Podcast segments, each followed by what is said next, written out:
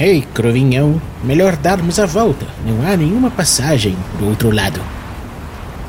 Tem de haver um jeito de passar pelo abismo até o outro lado sem, sem voar, né? nem nada assim. A amiga Téria era uma anciã que andava de bengala, não tinha poder nenhum, além da sua precisa capacidade de discernimento. E aí ela chegou, ainda assim, nos portões de Kuala. Deve haver um jeito da gente chegar lá também. Não importa, Curvinhão. Os golems de osso estão à nossa espreita e já já chegam aqui no desfiladeiro. Eu sei que na profecia havia uma ponte, mas não há indício de que jamais houve nada aqui, meu caro. Vamos, vamos raspar daqui. Malignos, espere. Pode ser que essa ponte. Hum. Peraí. Uma bolinha de borracha? O que você acha que vai fazer com isso, seu idiota? Papai, você quer café? Café com o quê? Café com dente.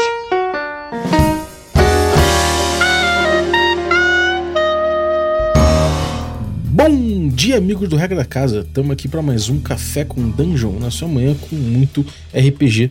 Meu nome é Rafael Balbi e hoje eu tô aqui bebendo meu, meu café numa caneca que eu improvisei. Eu tinha aqui um, um, uma cartolina aqui específica, né? Acabei passando aqui um, um líquido por dentro que selou é, essa, essa cartolina aqui feita em funil e agora estou conseguindo beber meu café dentro desse funil sem que escorra. Olha que doideira. Se eu não tivesse isso na minha mochila, eu jamais poderia tomar um café delicioso na manhã, que é esse café ovelha negra. Se você quiser beber um café como o meu, aí você deve ter uma caneca na sua casa, mas se não tiver também você improvisa. Cara, vai lá em ovelhanegracafés.com.br e utiliza o cupom Dungeon Crawl, que aí você consegue, tudo maiúsculo, né? Que você consegue aí um, um café artesanal, um café especial com abatimento, fica ainda mais barato. Se você quiser ainda o cupom melhor do que esse, Aí você pode se tornar um assinante do Café com Dungeon que eu te passo pessoalmente. Você vai lá no grupo de Telegram, além disso, né? Participa do grupo muito maneiro, com uma comunidade que eu tenho muito orgulho. Você recebe conteúdo extra e participa de sorteios dos nossos parceiros. Então cola aí picpay.me barra café com dungeon a partir de 5 reais. Você já vira nosso assinante e ajuda muito no rolê. Vamos lá, vamos falar de equipamento, né? Eu vou me referir aqui a jogos em que a gente quer detalhar o roleplay, quer detalhar o jogo em si, em cima dos equipamentos. Não jogos que querem que abstraem isso, né? O objetivo aqui não é abstrair, nosso objetivo é detalhar mais. Então vamos pensar como a gente pode é, tocar jogos em que o equipamento seja importante, a escolha do equipamento, o uso do equipamento, como vai ser utilizado, etc. Bom, Primeira coisa que eu acho que é importante é que eu vou falar um pouquinho a partir da, do, da ótica do old school, né? Do RPG old school, porque é onde eu tenho mais familiaridade, onde surgiu o estudo, né? E onde a gente pode tirar algumas lições pra gente. E a partir disso eu vou começar a pegar outras coisas, outras abordagens, abordagens mais modernas e algumas coisas que a gente pode pensar a respeito disso. Bom, a primeira coisa que eu queria trabalhar sobre isso tudo, né? É justamente o, a criação do personagem, né? Quando você cria o seu personagem. No RPG Old School, no D&D no Old School, você sabe que de forma geral você não vai é, ter um personagem muito poderoso. Na verdade, o poder dele é muito pequeno, né? Os atributos influem muito pouco no jogo. Você já deve ter ouvido falar disso aqui no Café com Dungeon. Inclusive, é possível jogar sem teste de atributo. O D&D nasceu sem teste de atributo, inclusive. Então, e não tinha muitos poderes, os personagens não tinham muitos poderes. O mago tinha uma magia só, o guerreiro ele podia usar todas as armas, mas não tinha muitos recursos específicos. O ladrão, enfim, o ladrão tinha algumas habilidades, mas era meio ruim nessas habilidades, e mesmo que você pense em outras abordagens, ele não tem nada de especial, né? Ainda muito especial. O clérigo também tem alguns recursos, pode usar as armaduras, pode fazer um turn undead, né? Para espantar os mortos-vivos mas ainda também é muito pueril nisso tudo, então você não tem grandes poderes na ficha do personagem para resolver situações. As situações, no caso, inclusive as perigosas, né? Você não vai se meter em combate de forma geral, porque você olha, você fala, cara, uma espada curta tira um D6 de dano, meu personagem tem dois, um, três, isso não é raro. Então você sabe a tua fragilidade, você sabe que tem poucos poderes. De forma geral, você vai ter que olhar para a situação do jogo, né? Você fica tentando imaginar aquele ambiente, aquela cena, o que está acontecendo ali, e para tentar resolver os problemas.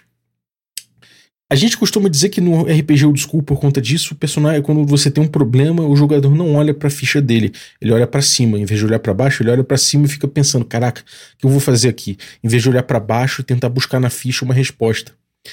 Mas isso não é sempre verdade, né? Existem certos momentos do, do RPG Old School em que você olha para sua ficha assim. E esse momento, particularmente nos níveis iniciais, é quando você olha o seu inventário. Você vai olhar, olhar e entender que itens você tem ali. Isso é um momento importante do jogo. Os itens no RPG Old School ganham muita importância, justamente porque você não tem outros recursos. Seus itens são seus recursos de forma geral. Né? Se você tem mais armadura, uma armadura mais pesada, você vai se mover menos, mas você vai ser mais capaz em combate. Né? Se você tem uma arma, uma arma mais pesada de mão, de duas mãos, sei lá, você pode causar um pouco mais de dano, né? Você pode ter um pouco mais de de, sei lá, de alcance com, seu, com seus ataques, enfim. Esse tipo de coisa faz diferença, né? É, esse, esse tipo de minúcia faz diferença em contrastes. Imagina se você tivesse, como no D&D quinta edição, um cantrip, né? Você tem ali um truque que é soltar fogo pelo seu, pelo, pelo seu, pelos seus dedos uma vez por round, né? Fazendo um D10 de dano. De forma geral, cara, você vai tentar resolver as coisas com esse recurso que é muito, muito poderoso, né? Comparado com D&D clássico, por exemplo, esse tipo de coisa. Então, quando você tem ali certos itens, né? Aqueles itens eles podem trazer usos interessantes, não necessariamente os usos imediatos dele, né? Claro, um pé de cabra, a gente sabe que ele tem usos imediatos. Ele pode servir de, de alavanca, ele pode servir para você amarrar numa corda e jogar por cima de uma árvore, travar essa corda entre dois galhos. Você, você pode travar uma porta inteira com isso, em vez de arrombá-la, né? Enfim, você tem várias possibilidades de uso de um, de um pé de cabra. Algumas imediatas, outras que não são tão criativas assim, mas outras extremamente criativas que nunca que você ia pensar se não tivesse um problema específico à sua frente e essa limitação, né? É o tal do pensamento lateral. É, então, a gente pode dizer que o inventário inicial do personagem de Old School, e aí em jogos, de forma geral, em jogos em que a gente quer que o, o, os itens faça, façam diferença, essa, essa, esses, esses, esse setup inicial de quais itens você já vai ter vai fazer muita diferença. Né? Se a gente pegar, por exemplo, o, o Dungeon Crawl Classics, ele tem uma lista de itens é, muito específica para cada personagem de nível zero. Né? No funil, quando você começa, você começa no nível zero, você vai ter uma profissão e você vai começar com um item atrelado à sua profissão, de forma geral. Né? Você pode começar com algumas outras coisas e tudo mais, mas isso aí é o que você tem de fato, de, de maneira geral, é isso aí. Você tem um item, sei lá, se você é um, um, um sapateiro, você vai começar com um, negócio de furar sapato, sei lá, de furar couro. É, mas, enfim, é isso aí. Mais algum, algum dinheiro, teu negócio é isso aí. Por outro lado, se você é um cara que é um agiota, por exemplo, que cobre os outros, sei lá, você pode começar com espada, enfim. Cada profissão tem, tem uma arma, mas é, é, é pouca, pouquinho, pouquinha coisa. Né, o, mouse, o Mouse Rats também, né, o, o Maze Rats, desculpe. O Maze Rats também tem isso. Você começa com um pouquinho item ali, são itens significantes, né? São itens que são criativos muitas vezes, são itens bem, caralho, que, que porra é essa, sabe? Mas que vai fazer diferença. Tipo, você pode começar com uma galinha no DCC. Essa galinha vai ser um dos itens que você tem. Né? Então, pô, e aí, o que eu vou fazer com uma galinha? Nesses momentos em que você vê um problema à sua frente, precisa resolver e não tem muitos recursos, porque o seu personagem é muito fraco, esses itens vão fazer muita diferença. Então você vai acabar dando um uso criativo para a galinha.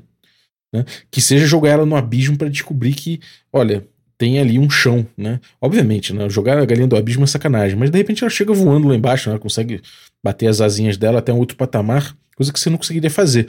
Então ela poderia continuar viva, ao passo que você não, né? E, mas ela não precisou bater as asas porque ela foi andando né, pelo abismo e você foi vendo que ali tinha chão, né? Como, na verdade, na introdução, o cara fez com uma bolinha, né? Ele pegou uma bolinha de borracha, jogou a bolinha rolando, ela foi rolando por cima do abismo e permitiu que ele, ele vê que tinha uma ponte invisível ali. A profecia dizia que existe, existe uma ponte ligada um lado, ligando um lado ao outro, mas ela não era visível ali, né? Ele não conseguia ver.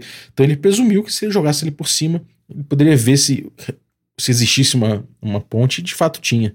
É um truque que a gente viu no Indiana Jones, inclusive, né? No Cálice Sagrado. esse tipo de uso criativo dos itens e, e, de último recurso que você pode ter com determinados itens é muito importante. Né? Então, quando você, por exemplo, no DD clássico, aí voltando ao DD edição zero, né? o DD é, o DD BX, o ADD primeira edição, você começa com algum dinheiro e com esse dinheiro você pode comprar da lista de itens alguns itens que você, que você tem acesso ali. Né?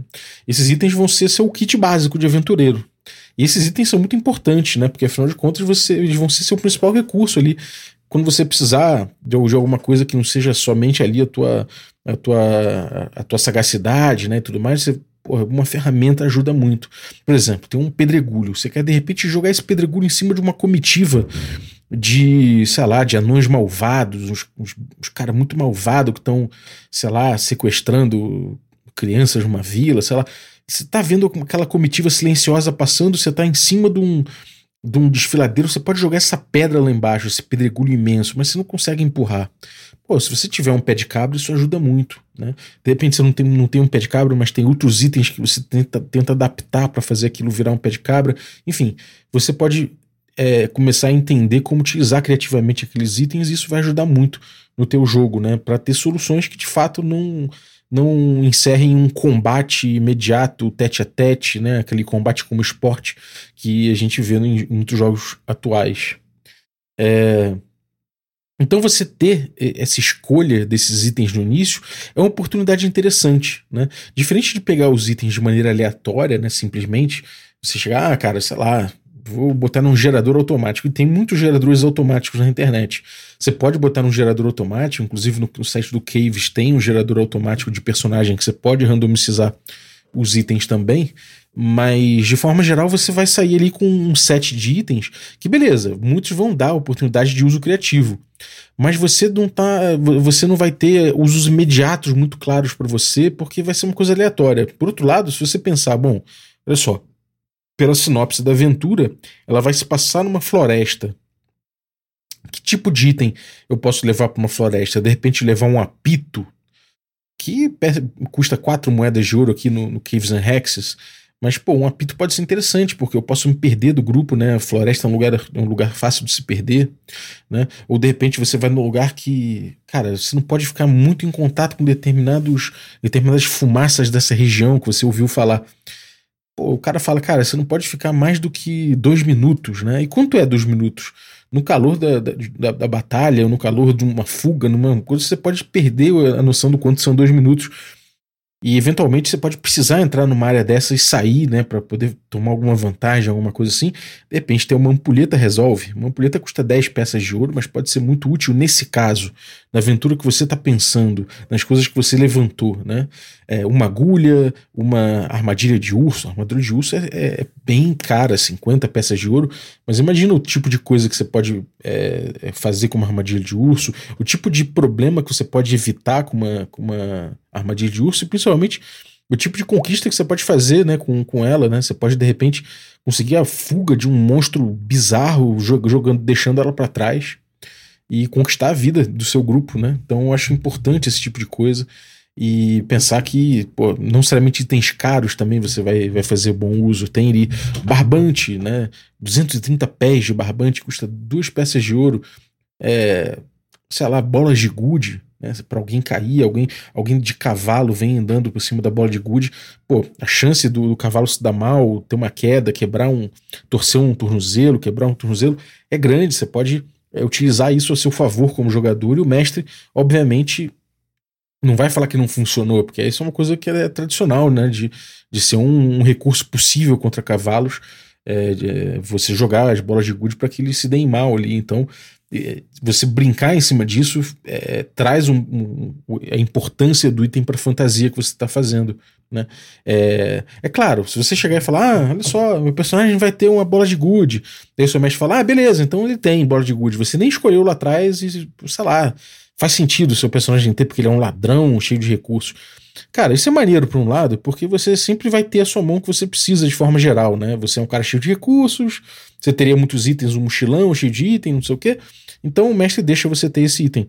Por outro lado, é o gosto, o gostinho que dá, né, desse detalhe de você ter escolhido esse, essa ferramenta e ter encontrado um uso criativo para ela no meio do jogo, isso faz diferença para o jogador. Eu, quando, quando sou jogador, sinto muito isso, e quando eu sou mestre, eu sinto nos jogadores quando eles percebem usos interessantes para os seus próprios equipamentos. Né? Alguns equipamentos, inclusive, que eles pensaram nessa utilidade para utilizar e, e, conseguiram chegar nesse ponto de utilizar isso. Né? Cordas, cera de abelha, cobertor. A gente, no, no, nos itens aqui do Caves and Hexes, por exemplo, né, que é um retroclone de BX, nesse momento aqui, nesse estado que ele está, a gente, a gente expandiu essa lista de equipamentos, principalmente porque a gente fez um, um, um teste né, do Dungeon Crawl dele em Arcaia, com, uma, com S-Marchas, muitos, muitos jogadores jogando, mais de 100 jogadores, e com o tempo a gente veio ampliando essa lista, né, com, com, com a comunidade, ampliando essa lista de equipamentos, porque os jogadores vinham pedindo, vinham entendendo que pô, seria legal ter esse equipamento, ter determinada coisa, poder sair já um personagem já com, preparado dessa forma. Giz, escada de corda, dados, né, corrente, cola, cobertor, cinzel, é, esse tipo de coisa faz muita diferença. Marreta de duas mãos, martelo, mochila, pá. Né? Esse tipo de coisa vai fazendo diferença para você. Se você tem um jogo mais moderno, né? É, sei lá, vamos supor um jogo de, de, de, assalto tático, né? Você tá jogando com, special, com, com forças de operações especiais, essas coisas assim.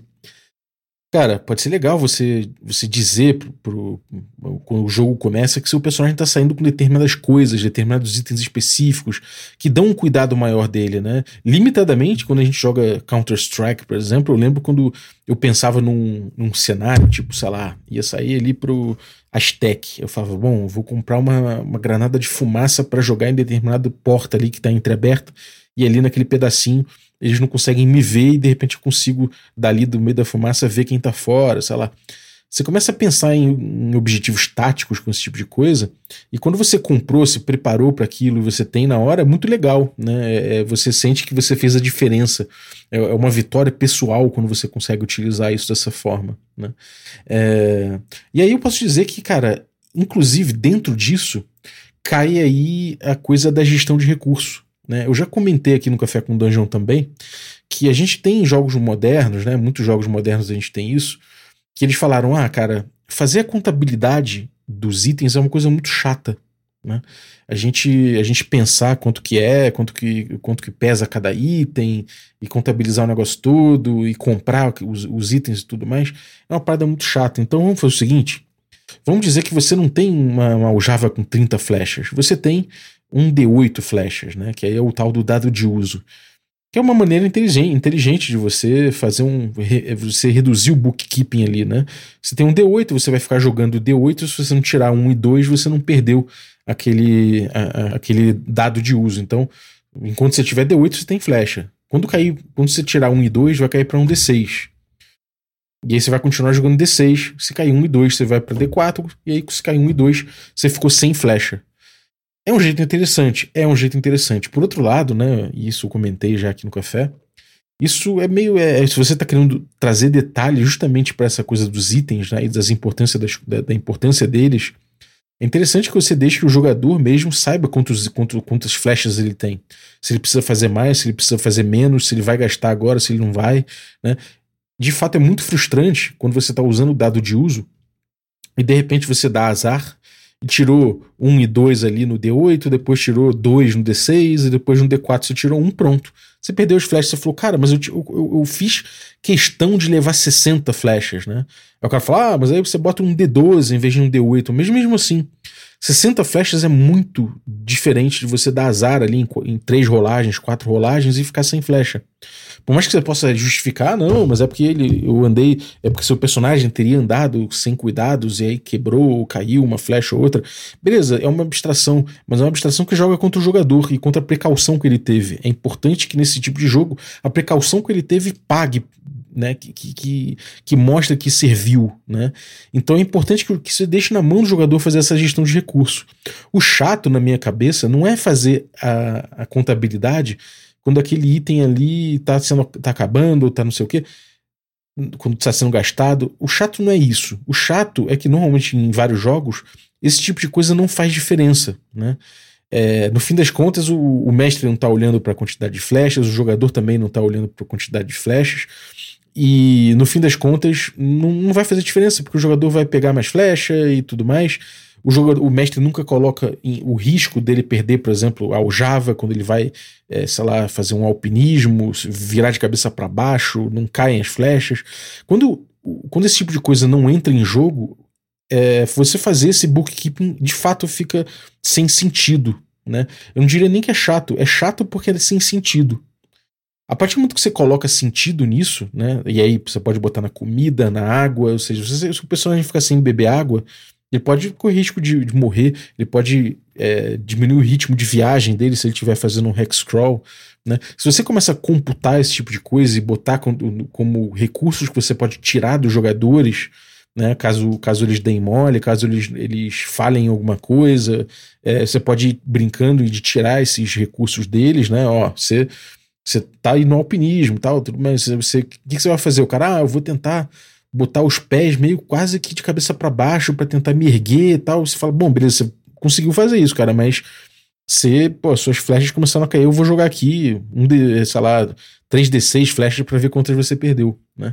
E nesse, nesse caso, você começa a botar uma escassez ali, e aí o jogador, você começa a apertar o calo do jogador e ele começa a falar, porra, mas eu tenho aqui algumas flechas e vou segurar a onda delas, vou, vou, vou utilizar mais flechas, vou utilizar menos flechas, né?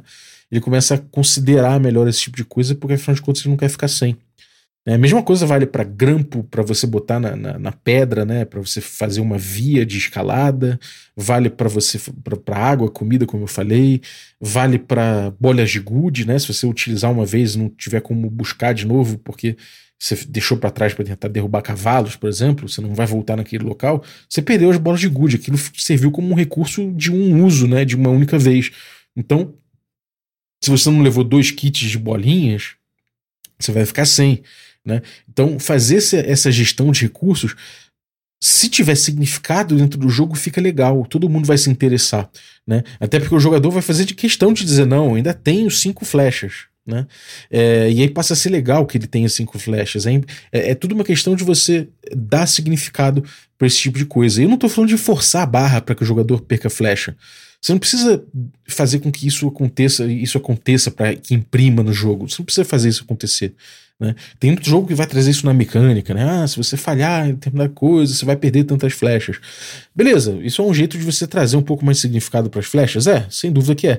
Mas você pode aproveitar também quando os jogadores realmente é, é, ficarem em situações em que eles têm que botar certas coisas em risco, né? Ó, você tá vendo um leão vir, vindo correndo pro acampamento. Você tem que escolher alguns itens para carregar com você do seu acampamento. O que, que você vai levar?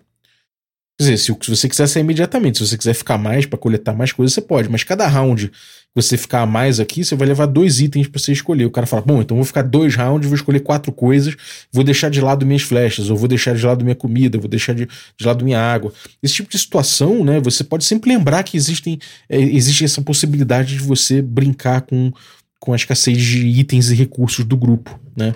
É, num jogo como Old School, inclusive, é, isso traz muito interesse para o jogo para muito além do combate. Né? Se você fica muito monótono, trazendo só combate, combate, combate como desafio, né?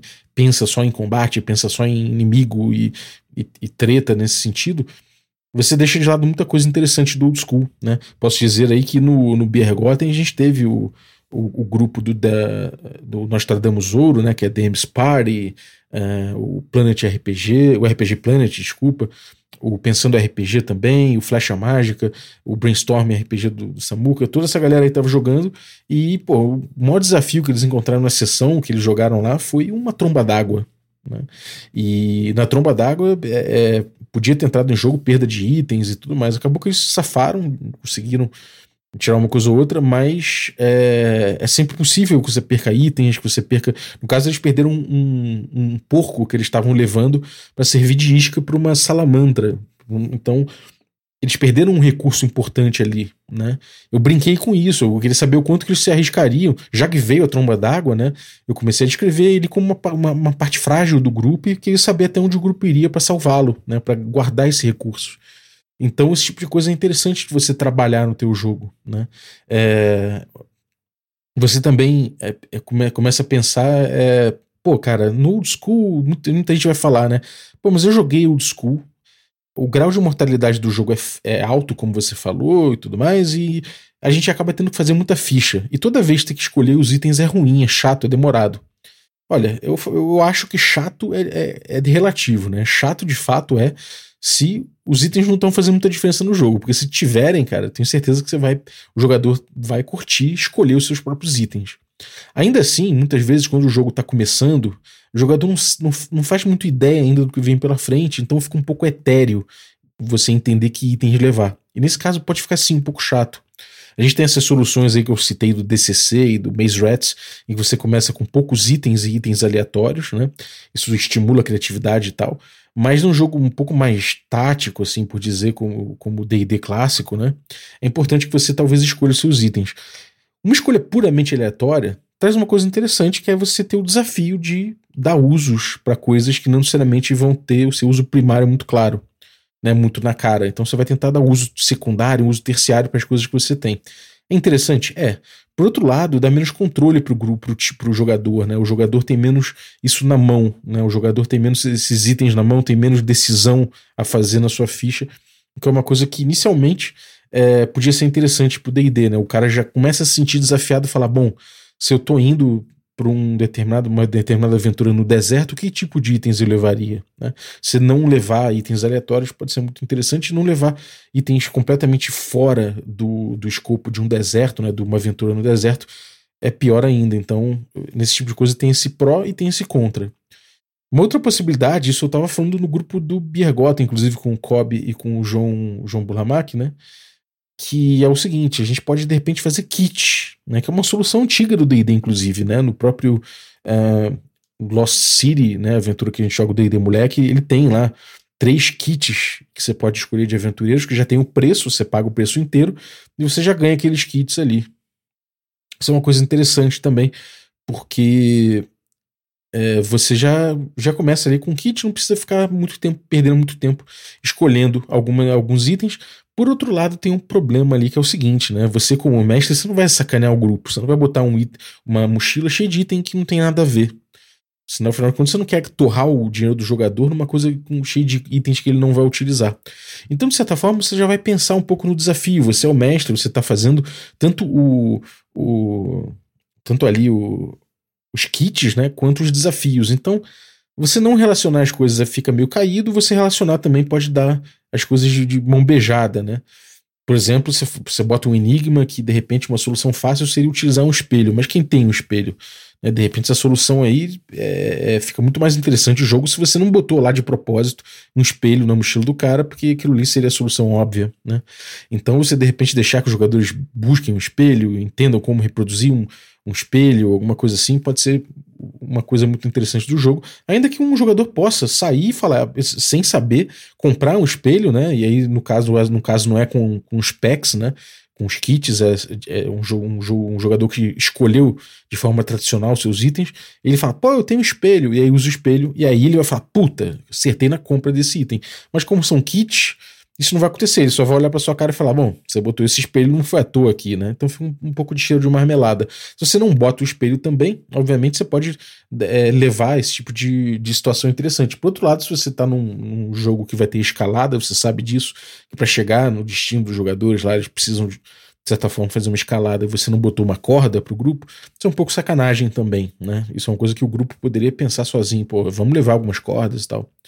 Então, o, o, os packs, né, esses kits de aventureiros, têm esse lado bom e tem lado ruim. Obviamente, você pode complementar, você pode dar os kits e deixar que os jogadores ainda comprem alguns itens com dinheiro que sobrar. Uma coisa interessante. Tem, tem uma, uma coisa que eu pensei também com, com, com o João e com o Kobe, que eles trouxeram uma solução interessante. O Kobe, principalmente, falou: cara, a gente pode usar os kits e botar alguns itens aleatórios dentro desse kit, né? Então, de repente, a gente bota uns itens aí que não tem uma. uma uma função clara de início, inclusive, são itens completamente é, sei lá, completamente aleatórios, a gente bota ali, né? Tipo um carimbo, sei lá, para que o cara vai usar o carimbo, mas ele tem, o fato é que ele tem aquele carimbo, aquilo pode ser interessante. Concordo bastante com isso, né? É, então a gente tem, de certa forma, aí três possibilidades. Né? Uma que é você escolher os seus, seus itens um a um.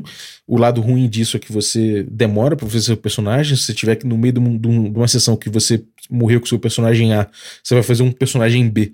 Escolher de novo esses itens vai ser uma coisa meio, meio chata, né? E demorada, nesse caso. Chata porque tá demorando, você quer voltar o jogo logo.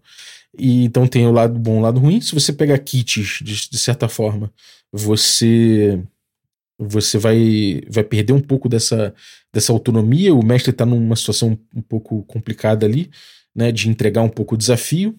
Mas por, lado, por outro lado, você tem uma praticidade muito, muito interessante ali. Né? Uh, e você pode, como, como, na sugestão do Kobe, você pode brincar um pouco ali com, com itens aleatórios para ajudar um pouco nesse, nesse jogo, né? De você ficar pensando o que, que você vai fazer com aquele item. Mas também tem a terceira possibilidade, que é você rolar tudo aleatório, né? E aí é um desafio por si só, por outro lado, o jogador perde um pouco desse jogo, né? Esse momento do jogo pro jogador vai ser só. Ele fala, bom, vamos ver o que saiu e o que eu consigo fazer com isso. Ele tira um pouco do preparo, né? Do jogador se preparar para aquilo. Tem muito jogador que não vai ligar. Eu, particularmente, é, de, ligo muito dependendo da, da, da aventura, da situação e do grupo. A maioria das vezes eu ligo, eu gosto de sair com itens que eu escolhi, né? Que eu falei, bom, a aventura vai ser assim, então eu vou escolher esses itens aqui. É, bom, comentei o dado de uso, agora eu queria comentar outra coisa que são que é o peso, né, a respeito do, dos itens. Um outro jeito de você controlar, né, de você controlar não, mas de você trazer um pouco mais de desafio e significado para os itens que os jogadores, os jogadores controlam é justamente o peso ou o jeito de carregar ou a possibilidade de carregar. Você tem o Mouse Writer, você tem o, o Interdiode, outros jogos aí que, que lidam de forma interessante com slot, né? Você consegue botar, você tem alguns slots ali com o seu personagem, conforme você vai sendo ferido, né? Ou conforme o jogo vai, vai andando, você vai ficando com condições, você pode ter menos slot para botar os seus itens.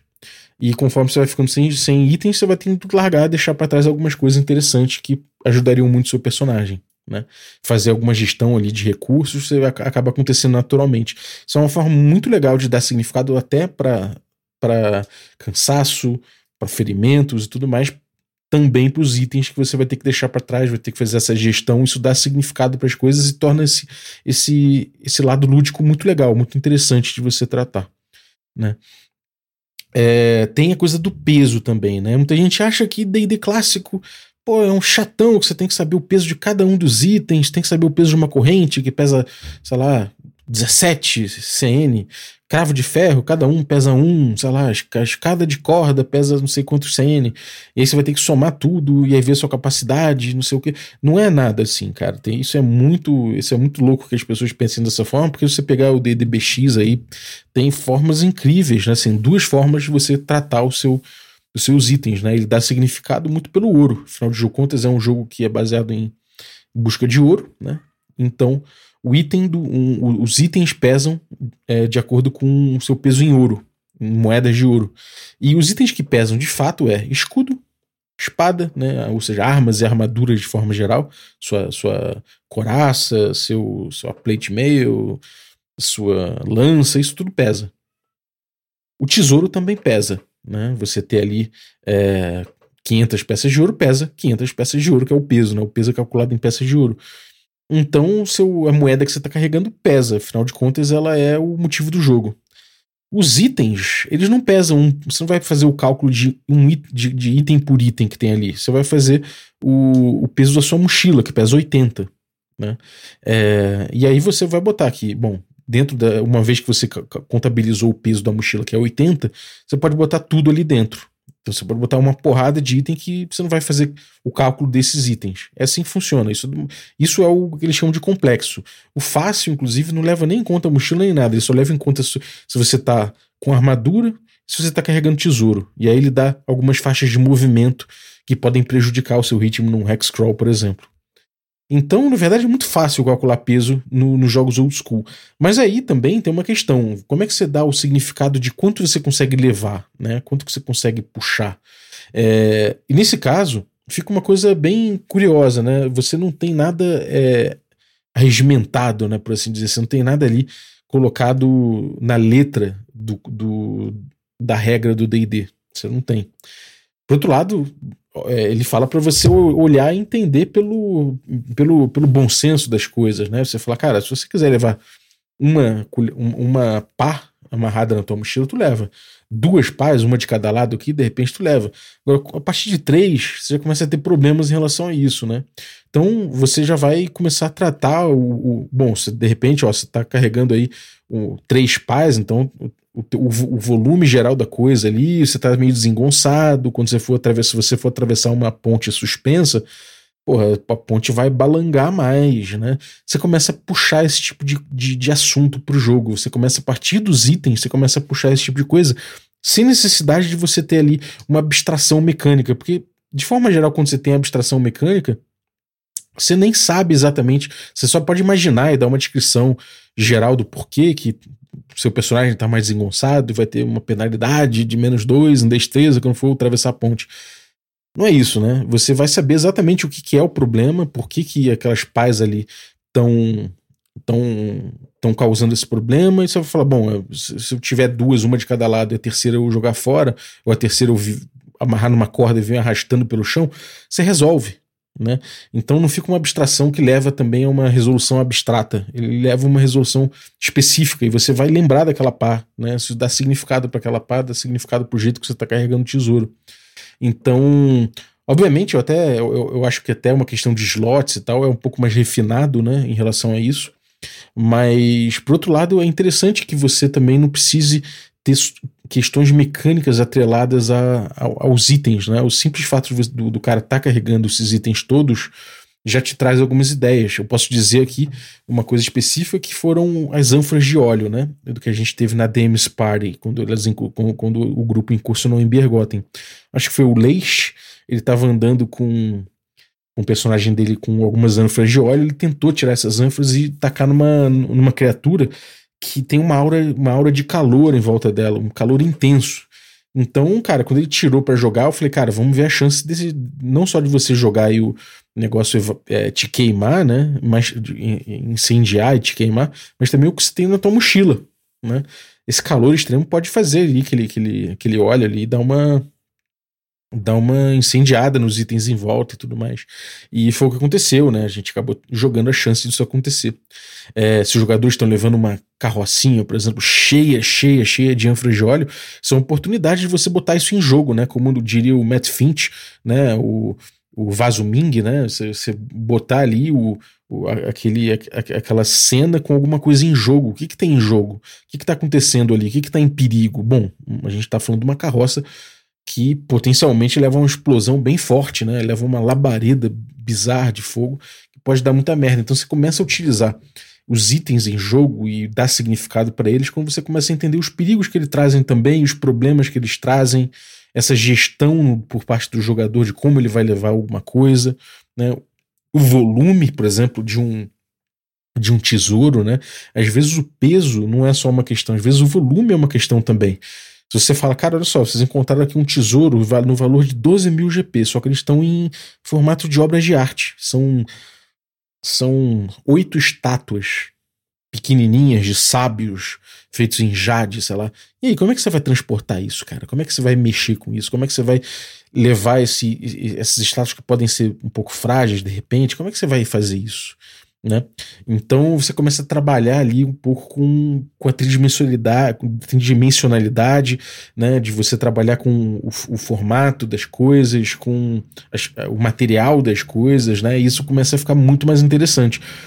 Por isso que eu não gosto muito de quando a gente quer detalhar, jogar um jogo que tenha esses detalhes em itens, que eu não gosto quando a gente abstrai, a gente traz, traz mecânicas que abstraiam isso, porque a gente passa a se preocupar menos com isso, esse detalhe acaba não entrando em jogo e aí a gente acaba deixando de lado. Né?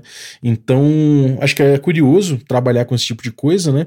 E fazer essa gestão aí de, de itens e essa curadoria pessoal dos itens que você está carregando, isso é muito interessante. Como último exemplo, eu queria trazer o Carlos, mestrando do Pedro Inferno, né? Que tem lá no YouTube do Regra também. Que a gente encontrou um alce a gente abateu o alce para comer. A gente tava começando a ficar com fome, a gente encontrou um alce e, cara, tinha muitos quilos de carne pra, pra gente comer ali. A gente conseguiu limpar bastante o alce. Por outro lado, levar esse, essa carne toda, ele falou: olha só, se vocês levarem a carne toda é, dessa forma, aí simplesmente sai cortando a carne, bota em saco e tal, eu vou contar o peso delas. Mas se vocês conseguirem defumar ou salgar a carne, preparar a carne, fazer da carne ração, aí não, eu vou deixar vocês botarem na mochila dentro do peso de 80. Então acabou que o grupo teve que passar uma noite ali defumando a carne, salgando a carne, e, o grupo que é, acabou chegando a essa conclusão perguntou: e aí? E aí a gente consegue levar isso sem, sem o peso? O cara falou que sim, a gente pode, a gente pode transportar isso sem maiores problemas. Então, a gente consegue brincar também com isso, né? A gente consegue brincar com o preparo das coisas, com como você vai fazer isso, como você vai viabilizar o transporte desse, desse item, que seja até recursos e comida, né? Um jeito inter interessante de tratar os itens está no Blades in the Dark, sem dúvida. Lá você tem essa coisa de, olha, você tem sempre os itens, assume que você tem os itens corretos para o trabalho que você está desempenhando. Normalmente um haste, né, um assalto, alguma coisa assim, porque é, Blades in the Dark são companhias de, de, de maloqueiros, né, por assim dizer. Isso é muito interessante, de fato, e você assume que você tem os itens que você vai precisar ali. Porém, vamos supor que você tem ali um item super especial que você, durante a missão ali, você olhou e falou: Hum, seria bem foda se eu tivesse determinado item. Vamos supor, sei lá, um sinalizador. Você queria ter um sinalizador. Isso aconteceu numa aventura que a gente jogou com o Carlos, né, na, na stream do Regra da Casa. Eu, pô, isso não, não faria muito sentido que fosse do equipamento básico da missão. Mas eu falei, cara, se eu tivesse um silenciador, seria muito maneiro ter e usar nesse momento aqui, porque distrairia todo mundo, não sei o que, não sei o que. Eu pensei que não seria exatamente, de fato, um item interessante para aquele, aquele serviço. Mas o Carlos falou que o jogo tinha uma, um recurso interessante, que era o seguinte: eu poderia ter me preparado, né, de alguma forma específica, para uma contingência, alguma coisa assim, né? E, e aí eu poderia, de repente, ter é, feito esse, esse preparo, feito essa, essa, sei lá, feito de alguma forma ali anteriormente. Só ele pediu para que eu convencesse ele de que de fato o meu personagem se teria se preparado para aquilo ali, para aquele momento. Então ele fez um, o que o jogo chama de flashback, né? A gente volta no tempo e ele trata isso de uma forma normal, você joga com o mesmo zoom narrativo e a gente tem o um teste ali para fazer para ver se realmente eu consegui fazer o que era necessário, né? É, tem mais estresse, mais gasto de estresse. É, quanto maior o, quanto maior a dificuldade de fazer esse preparo prévio né, do, que, do que eu estava fazendo, no caso era deixar no local ali, de repente, um como contingência um sinalizador. Coisa que a gente só descobriu durante o jogo mesmo, tava meio que bastante improviso. Então poderia fazer sentido como o personagem tivesse colocado aquilo, ainda que não fosse um item típico daquele serviço. Então a gente rolou o flashback e no final de contas tinha. Eu teria deixado previamente naquele local uh, malocado ali um sinalizador para caso desse problema naquela parte ali, eu pudesse usar o sinalizador, chamar atenção para lá e a gente passar. E aí a gente rolou, deu certo, foi, foi tudo muito bem. Isso é um jeito interessante. Ainda que, olha, o jogo não, não detalha tanto essa coisa do item, né? Tanto que você pode ter qualquer item necessário à missão.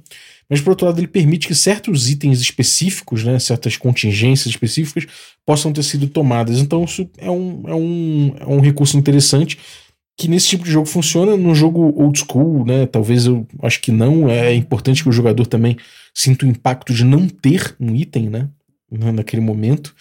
E isso pode trazer lições para o futuro, inclusive, de falar: hum, a próxima vez que eu voltar nesse local, eu vou utilizar esse recurso, eu vou, eu vou levar esse recurso, mas é, de qualquer forma, acho interessante, acho uma coisa que é bom a gente ter em mente, que a gente pode talvez brincar um pouco com isso, né? Sempre o jogador falar, pô, será que eu tinha ou não. Será que não faria sentido eu ter tal coisa? Você pode falar, cara, sentido não tem agora nesse momento, mas de repente pode ser que você tenha se preparado para isso. Né? Principalmente jogos de improviso mesmo, que eu acho que funciona. Então, bom, é, acho que isso aí aprofundou um pouco esse papo sobre itens, né? É uma coisa interessante de você abordar. Se você quiser num jogo cyberpunk, por exemplo, acho que faz todo sentido do mundo você fazer isso. Obviamente que você vai ter um pouco mais de tech de tech nesse papo, né? Para quem não tá ligado, tech de tech era um é, essa essa esse jeito de você escrever um roteiro de ficção científica, né, que você não sabe exatamente, sabe, você criou um item que vai fazer os personagens mudarem de cor, sei lá. E aí você, em vez de escrever o nome, né, você está escrevendo o roteiro, você está se, se, preocupando com a história né, nesse momento. Então, em vez de você fazer uma pesquisa de como chamar essa tecnologia, você anota ali Tech Detect. Sempre que alguém que pegar esse roteiro para dar o nome das tecnologias encontrar a palavra Detect Detect, ele vai ter que criar um nome para essa tecnologia. Então, ele pode botar ali, é, sei lá, é, desreflexor de ondas luminosas, sei lá, ele pode inventar um nome técnico para aquilo ali e dar um tech detect. Acho que esse tipo de coisa pode funcionar muito bem com Cyberpunk, afinal de contas a gente não sabe exatamente as tecnologias futuristas que vão ter e como elas funcionam. Mas me agrada muito a ideia de você pensar, principalmente num Cyberpunk meio retrofuturista, que é o dos anos 80, né? Você pensar que, bom, o braço mecânico do cara pode ter uns tubos ali, né? De repente esses tubos são a parte mais frágil dele, então você anda com tubos sobressalentes, né? Esse tipo de coisa você trazer pro seu jogo fica muito maneiro, cara, porque afinal de contas você vai dar um, um grau de detalhe para esses itens e para essa gestão desse, de cada um desses itens, desses implantes cibernéticos e, do, e da pilha de uma coisa. Pô, a gente tá falando de um futuro dos anos 80, então, pô, as coisas têm que ter pilha, bateria, sabe? Não é não bateria como do notebook, né? Que você bota na tomada e carrega, mas uma coisa que você tem que comprar ali. Você compra umas pilhas, coloca oito pilhas de um tamanho gigante ali. Esse tipo de coisa é legal quando você começa a trabalhar em cima disso. Então você pode, inclusive, trazer isso para o Cyberpunk também, né? Eu tinha dado o exemplo lá do combate tático do tipo Counter-Strike ou Rainbow Six, mas você pode trazer também isso para o lado cyberpunk para a parte tecnológica. E aí, quando você não sabe exatamente o nome de um componente, de alguma coisa assim, você pode botar Tech Detect. Mas mesmo em jogos cyberpunk, já que eles já dão atenção para os itens, lembra sempre que você pode utilizar aquela bolinha vermelha de borracha que você tinha na sua mochila para dar uma solução inteligente para uma coisa que o mestre já, jamais esperou. Então é isso. Esse foi o episódio de hoje sobre itens regulares, né? é nem itens mágicos, itens normais aí é, de uma aventura de RPG, para a gente poder entender como, como detalhar, né? Como, como brincar em cima desse tipo de coisa. Espero que você tenha curtido. É, queria agradecer você que ficou ouvindo a gente até agora. Muito obrigado pela tua audiência. Agradecer você que torna possível essa aventura, né? Nosso, nosso assinante aí. Então, vou agradecer aí a galera que apoia com um nível café expresso. Muito obrigado pelo apoio de vocês, viu? Vou agradecer, inclusive, dentre, dentre os, os cafés expressos, eu vou agradecer o Felipe Becelli. Muito obrigado, Felipe, pelo teu apoio. Agradecer também os nossos assinantes Café com Creme, né? E dentro dos Café com Creme eu vou agradecer o Fábio Mascarenhas de Queiroz. Muito obrigado pelo teu apoio. E agradecer também os nossos assinantes Café Gourmet e são eles o Chico Siqueira, o Erasmo Barros, a Pati Brito, o Adriel Lucas, o Diego Sextito, o Rafa Cruz, o Abílio Júnior, o Denis Lima, o Jean Paz, o Francioli Araújo, o Caio Messias, o Pedro Cocola, o Erasmo Barros, o Tito Lima, o Jarbas Trindade, o Germano Assis, o Léo Paixão, o Rodrigo Freitas, o Play Moulense e o Rodrigo de Lima Gonzalez, o Ney da guilda do Ney. Galera, muitíssimo obrigado pelo apoio de vocês. Um abraço e até a próxima.